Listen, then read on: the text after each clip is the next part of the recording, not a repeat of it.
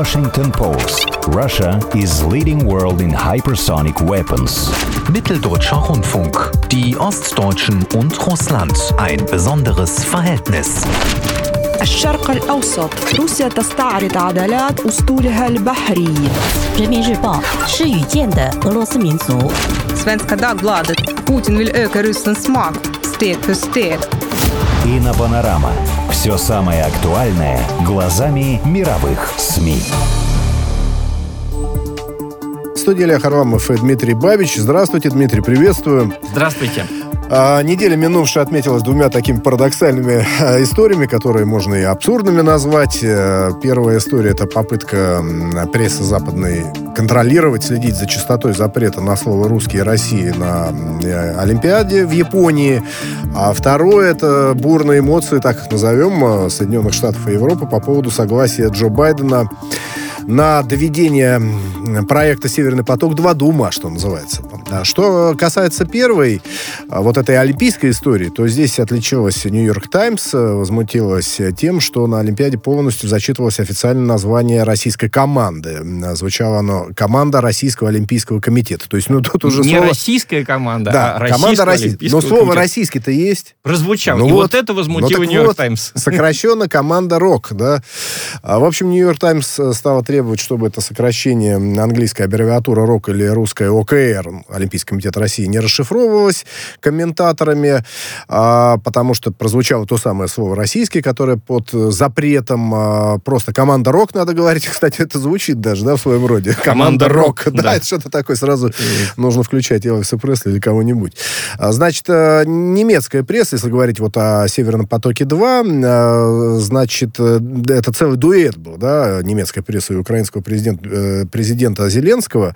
Говоря о крещении Руси, э, украинский лидер назвал русских, э, цитата, «дальними родственниками» и еще одна цитата «двоюродными племянниками, крещенных в тысячи Прошу прощения, вот что значит стереотипы. В 988 году Да. украинцев. За 12 лет до тысячного года. Совершенно верно. Га- да, газета «Вельт» не только не поправила его, но и стала ублажать. Мол, оставшись без газа от «Газпрома», Украина сможет заменить его экологическими ветровыми мельницами на немецкие деньги. Ну, это троллинг, что ли, такой, да? Или, или Это так не сказать, троллинг, «Ве- это- «Вельт», или они серьезно? Это совершенно серьезно. Что вы? Если бы это был троллинг, то э, были бы большие неприятности у газеты «Вельт» в Германии, потому что кроме там каких-то вольнолюбивых сайтов или отдельных э, мыслящих людей, э, никто не ругает э, Украину. Это как раз и э, весь комизм ситуации в том, что э, вся Германия официальная, все СМИ,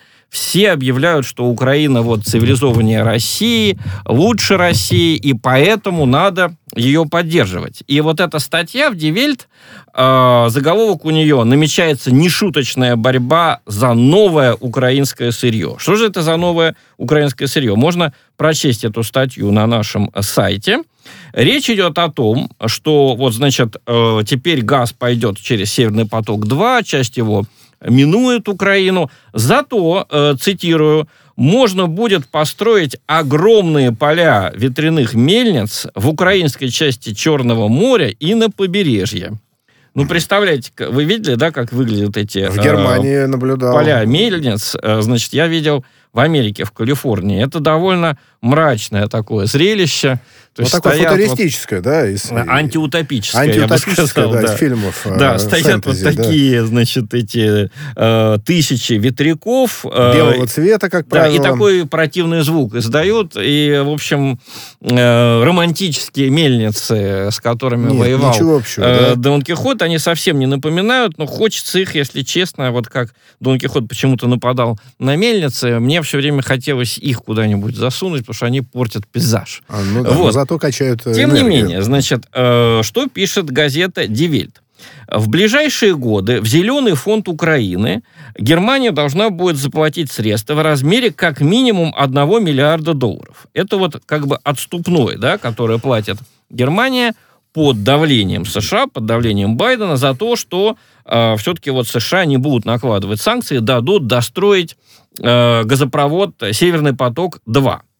А, Дальше автор пишет, это экологически чистое электричество на Украине будет использоваться для расщепления воды с последующим получением водорода и кислорода. Это будет так называемый зеленый водород. Что это значит? Значит, оказывается, немцы, им вот не просто нужен водород, э, который может использоваться как топливо. Они водород, оказывается, классифицируют. Есть зеленый, который получен без всяких выбросов СО2, то есть углекислого газа в атмосферу. Есть голубой, который получен из газа. И наши им как раз предлагают голубой. Кстати, да, да тоже экологи- вот. экологичный. А есть серый, э, самый плохой, который получается из того, что уголь жгут, там еще что-то, какие-то нехорошие вещи, от которых э, СО2 все-таки выделяется, и э, зато вот немцы будут э, отапливаться этим, значит, чистым водородом. Соответственно, э, от Украины ожидается зеленый водород. И на это на Украину посылается миллиард долларов. А, ну, правда, авторы пишут, есть некоторая возможность, что этот миллиард э, пойдет не на зелень э, в Германии, а будет разворован э, украинскими некраснеющими коррупционерами. Но вот Германия, как всегда, надеется на лучшее, раз дано обещание Байдену, то миллиард поступит, и ждем, ждем вот эти ветряные мельницы, значит, на территории Украины. Автор пишет, Северный поток-2 будет достроен, и это поражение для Украины. Но страна решительно настроена на то, чтобы выиграть у России большую энергетическую войну хотя бы во втором тайме этой игры. Прошлым летом Киев заключил сделку об энергетическом партнерстве с Германией. В их совместном заявлении о намерениях даже между строк можно обнаружить некоторые проблемы. Речь идет о улучшении рамочных условий для частных инвестиций. Но пока что пойдут, скорее всего, бюджетные деньги, а значит, есть угроза воровства. Вот, э, вот дальше пишется про огромные ветряные парки, которые предлагают огромные инвестиции. Ну, в общем, я уже вижу, как Зеленский с командой Зеленский как раз, видите, фамилия такая ну, подходящая. Нет, здесь можно и Гоголя вспомнить, и Ильфа, и Петрова, да, и много. Так много сказать, чего, да, да. И смысл еще тут какой? Значит, э, понимаете, во всей этой ситуации, вот как она воспринимается в России. Эта статья одна из самых популярных на нашем сайте. Ну, вот какого как бы подвоха, какого зла, простите за выражение, может средний русский, российский человек ждать от украинца? Он может от него ждать, ну, может быть, иногда немножко советского хамства, да, ну, может быть, какой-то хитрости. Но когда какой-то Зеленский говорит, вы наши дальние родственники, вы двоюродные племянники. Это я цитирую из э, официальное заявление, значит, э, офиса президента Украины. А я вот наследник Киевской Руси, то есть, ну, так, по-западному выражаясь, граф де Монтеньяк, Монте-Кристо, да, то это у русского человека вызывает смех. Понимаете? А, но проблема в том, что э, уважаемые великие европейские страны, где как раз жили всякие графы де Монтеньяк, то есть Англия, Франция, Германия, США в один голос говорят, да, это, ого, это демократия, это наследники Киевской Руси.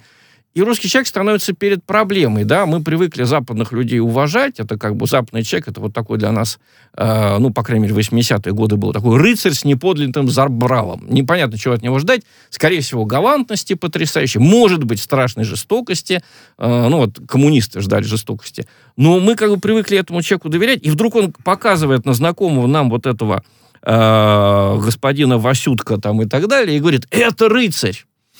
Ну, мы же знаем, Васютка, какой он к черту рыцарь. Поэтому наша реакция именно, что, скорее всего, и тот рыцарь ложный, да, который выдает нам э, наших украинских братьев за э, высшую расу, которая нас вот по всем э, показателям превосходит. Двоюродные вот. дяди, да, в этом Двоюродные племянники. Нет, племянники это русские, да, а, а украинцы для русских а украинцы, двоюродные получаются дяди. двоюродные дяди, причем, так сказать, э, как сказал бы Лесков, не в пример превосходнее, да. Э, Лесков прожил э, свою юность в Киеве и вынес оттуда потрясающий, чистейший русский язык, который мы как раз э, читаем в его замечательных повестях, рассказах. Э, он, кстати говоря, хорошо относился к украинству, но это очень смешно. Лесков э, на Украине не считается украинским писателем. А Булгаков считается, mm-hmm. хотя Булгаков терпеть не мог украинский национализм, не выносил на дух, это видно по роману, э, по, по его книге «Белая гвардия», да? А почему Булгаков считается, а Лесков не считается? Просто Лесков родился в Орле, значит, он не украинский писатель. А Булгаков, А Булгаков, в Киеве, да, значит, да, украинский. То есть это такой м, арифметический поход. подход. Географический, я бы Географический, сказал, да, точнее, да. ст- тупо географический.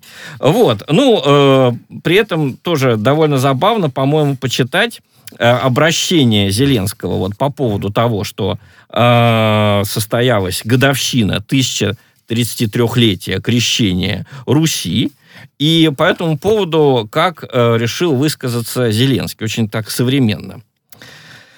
Нам легко преодолеть путь к сокровищам прошлого благодаря трендам современности. Господи, какое ужасное Хорошо, слово, да? Хорошо, совместимо. Надо взять электросамокат, и взяв электросамокат, можно добраться и увидеть Киево-Печорскую лавру, Михайловский Золотоверхий собор, Аскольдову могилу. Почему для этого надо взять электросамокат? Я вот как-то Чтобы быть с ножками, современным. ножками как-то Чтобы быть нормально. современным. Выйдя на Арсенальный, взяв кофе и пройдя несколько сотен метров, мы видим церковь Спаса на Берестове, которая впервые упоминается в 1072 году и является объектом всемирного наследия ЮНЕСКо. Не знаю, когда вот я это читал, у меня возникало ощущение, он, э, может быть, еще не вышел, так сказать, из роли Кобика, да? Но это Какое похоже на отношение тексты имеют? из, э, из рекламного буклета, да? Абсолютно. Э, А с почему кофе надо- в, руке, в, в руках, да, значит, да, и, и видно, смотреть что храмы. это, что это человек, который как бы не чувствует э, э, по- поэтичность, да, этих всех храмов, этой местности, а он говорит именно как туристический Как менеджер. объектах. Прям так и хочется прочитать. Мы видим церковь Спаса на Берестове, которая упоминается в 1072 году, и все такое. Является объектом всемирного наследия ЮНЕСКо. В ней похоронен сын Владимира Мономаха и праправнук Владимира, Юрий Долгорукий, великий князь Киевский, основатель Москвы. Вот. э, Это вот я цитирую по э, сайту Офиса президента Украины. При этом он забывает указать такую вещь, что, скажем, Ярослав Мудрый, перед тем, как э, княжить э, в Киеве, он княжил в Новгороде. Ну, это уж точно территория Российской Федерации. Поэтому очень смешно было, когда за отстаивание независимости Украины а, значит, э, американскому генералу Ходжесу э, Порошенко дал орден Ярослава Мудрого, понимаете, да? Ну, естественно, имелось в виду отстаивание Украины, э, независимости Украины от России.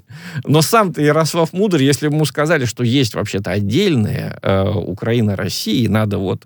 Нет, он бы подумал, конечно, что Киев надо защищать от Новгорода в каком плане, так сказать, если там кто-то пограбить решил, да, пришли э, погулять, да, но ему бы в голову не пришло, что это два отдельных государства, которые еще и могут друг с другом воевать. Ну, вот так вот украинская тема на, на этой неделе прозвучала. Ну да, еще э, про Юрия Долгорукова можно вспомнить, но мы не будем за отсутствие времени. Ну, На- Юрия надо- Долгорукова они то обвиняют в том, что он взял Киев Он два очень раза брал. жестоко. Два да. раза он был в То- Киеве, то- княжил. да, вот, ну, Андрея Боголюбского, они уже договорились, что он Ну плохой, да. да. По- значит, Последний э, раз, да. правда, Брал для, Киев. для Долгорукова э, княжня в Киеве плохо закончилось, но тем не менее, э, Да. везде он был. А Что в Японии? В Японии потрясающая, значит, ситуация. Американские и британские издания дико злятся по поводу того, что никак не удается убрать слово «Россия» и «российский». Вот что пишет британская газета «Телеграф». Э, В прошлом году спортивный арбитражный суд сократил четырехлетний запрет на российских атлетов вдвое. На самом деле не атлетов, на российскую олимпийскую сборную. Правда, флаг и гимн, слава богу, по-прежнему под запретом. Золотые медалисты будут слушать вместо него фрагменты с первого концерта Чайковского для фортепиано с оркестром. Однако налицо попытки подвергнуть сомнению вынесенное наказание. Например, у волейболистов из России форма просто провокационная. Помимо, э, значит, э, рубашки пола, которые носят спортивные руководители из РФ, нагло разгуливающие по токийским олимпийским об- объектам, на форме волейболистов у каждого сзади написана фамилия. Ну, а фамилии там Панков, Волков и Куркаев. То есть автор, значит, он филеет. Наверное, надо как-то фамилии Не-не, там искажать. было, Э, было, действительно. да, ОФ, Ф писать и, и так далее. В общем, как-то, на, на какой-то э, западный манер, да. Уже, уже даже вот фамилии не подходят, да? А Дальше автор газеты «Телеграф», его зовут Том Гибс, цитирует Мартина Дабби. Это тот самый следователь э, во Всемирном антидопинговом агентстве ВАДА, который вел расследование вот, российских допинг-нарушений. При этом э, следователь сочится такой ненавистью, понимаете, вот сейчас я вам процитирую его слова, что невольно возникает сомнение, а объективно ли он провел это самое расследование, этот самый Мартин Даби. Цитирую. Сколько еще времени Международный Олимпийский комитет будет лезть из кожи ради этих людей и проявлять слабость, спрашивает господин Даби. Вы только посмотрите, это не какой-то маленький мазок цветами флага по форме. У русских вся форма состоит из триколора. И это нейтральные цвета, дальше цитирую Телеграф, по словам Даби, российский допинг – это массовый обман всего цивилизованного мира – это не только оказывает воздействие на ни в чем не повинных спортсменов, продолжает Даби, это ставит в неловкое положение всю Олимпиаду как мероприятие. Их бьют по рукам, их наказывают, а они потом все время как-то выкручиваются, избегая наказания. Это неправильно. Ну вот, ну и дальше идет. На мой взгляд, это оскорбление для американских и английских честных атлетов, которые упорно тренировались и пытались состязаться с употребляющими допинг русскими. А, ну, э, здесь, естественно, ни в одной из статей не указывается, э, указывается в телеграфе, что поехало в Токио больше наших атлетов, чем поехали в свое время в Рио-де-Жанейро, когда скандал только начинался, э, если не ошибаюсь, в 2016 году. Но при этом не указывается, что в Рио-де-Жанейро, например, не поехала масса российских атлетов, которые никогда не проваливали допинг и точно были чистыми. Елена Исенбаева никогда, ни разу в жизни в отличие от ряда э, других а, атлетов, в том числе и американских, и норвежских, которые вот один раз провалил допинг, но через какое-то время тебя прощают, да. Она ни разу не провалила, но ее не пустили по принципу коллективной вины, да. Вот выражение «коллективная вина» у них никогда не звучит, они говорят «blanket ban», то есть э, тотальный запрет на всю российскую сборную. И опять идут разговоры именно о blanket ban, то есть о полном запрете. Э, чем больше наши сборные добиваются успехов, тем больше идет этих разговоров. Вот. Ну, помимо Телеграфа отличилась и газета Нью-Йорк Таймс, да, э, как вы и сказали в своей подводке. Э, Нью-Йорк Таймс просто посчитала количество раз, когда Э, прозвучало с ее точки зрения абсолютно запретное слово «русский» на этом мероприятии. Э, значит, «Нью-Йорк Таймс» обиделась, что э, вместо того, чтобы говорить «команда РОК», Российского Олимпийского комитета, Russian Olympic Committee, все время говорят команда of the Russian Olympic Committee, да, то есть произносят страшное слово «русский». Ну и вторая потрясающая история, которую рассказывает Нью-Йорк Таймс на полном серьезе, возмущаясь, это то, что, значит, наши синхронистки по плаванию захотели выступать под музыку From Russia with Love. А, значит, э, организаторы потребовали из этой песни, чтобы было вырезано Russia, слово конечно, «Russia». Да. Ну как? Запикано просто. Это же песня, да? Э, значит, как его заменить? From England with Love. Ну, тогда надо новую запись какую-то проводить, да, где-то искать студию певцов и так далее. Вот, значит, э, цитирую полностью абзац из Нью-Йорк Таймс. МУК не возражает против того, чтобы однокоренное слово «Россия», запретное слово, звучало изо всех громкоговорителей, когда объявляют команду Российского Олимпийского комитета. И это возмутительно. Но Международный э, Олимпийский комитет был менее сговорчив, когда команда «Рок» по синхронному плаванию попросила включить в программу выступление под музыку «From Russia with Love». Плавчихам было сказано, что песню использовать можно, а вот слово «Россия» надо каким-то образом вырезать. Вот так вот, представляете, да? Там. Э, ну, э, Редактура. Тем не менее, э, оба автора, и в «Нью-Йорк Таймс», и в «Телеграф» признают, что команда-то наша выступает успешно, и они в чем возмущаются? МОК не убирает наших атлетов, потому что если их убрать, то резко снизится финансовая притягательность выступлений. Потому что, скажем, борьба российской женской гимнастической сборной и американской, это было увлекательнейшее зрелище, они это пишут, которое, конечно, принесло вещателям огромные доходы. И они пишут, что нет, надо вот идти на жертвы, надо, э, это пишет Телеграф, надо, э, пусть э, МОК потеряет деньги, пусть вещатели потеряют деньги, но надо соблюсти запрет. То есть такая эпическая борьба ценностей и денег началась, я так ну, понимаю. Ну, вообще говоря, на Западе, особенно когда речь идет о прессе, обратите внимание, вот у нас все время говорят, они только деньги хотят, ничего кроме денег. Да ничего подобного. Они нас хотят прижучить, да, и готовы ради этого терять деньги. Тот же самый Северный поток – он очень выгоден ведь не только Германии, он выгоден всему Евросоюзу в целом. Тем не менее, Евросоюз, его как бы бюрократия, очень много сделали, чтобы его не построили. Южный поток был очень выгоден Евросоюзу в целом, потому что главная проблема Евросоюза это вот Греция и Италия, там самый большой долг, там самая большая молодежная безработица, потому что вся индустрия уехала либо, либо на север, э, либо в Китай – а тут появилась бы российская дешевая энергия, можно было бы построить опять индустрию. Италия все послевоенные годы была индустриальной Предпочли страной. Греции дать 300 миллиардов евро, если Что я не ошибаюсь. угодно, только не построить вот этот самый южный поток.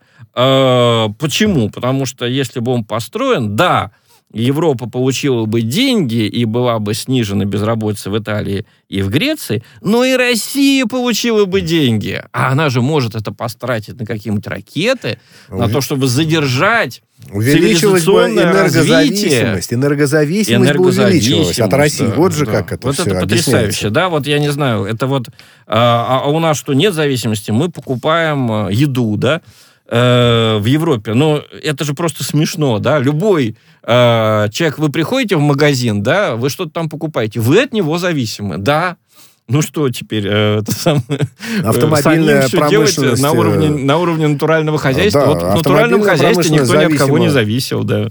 Вот.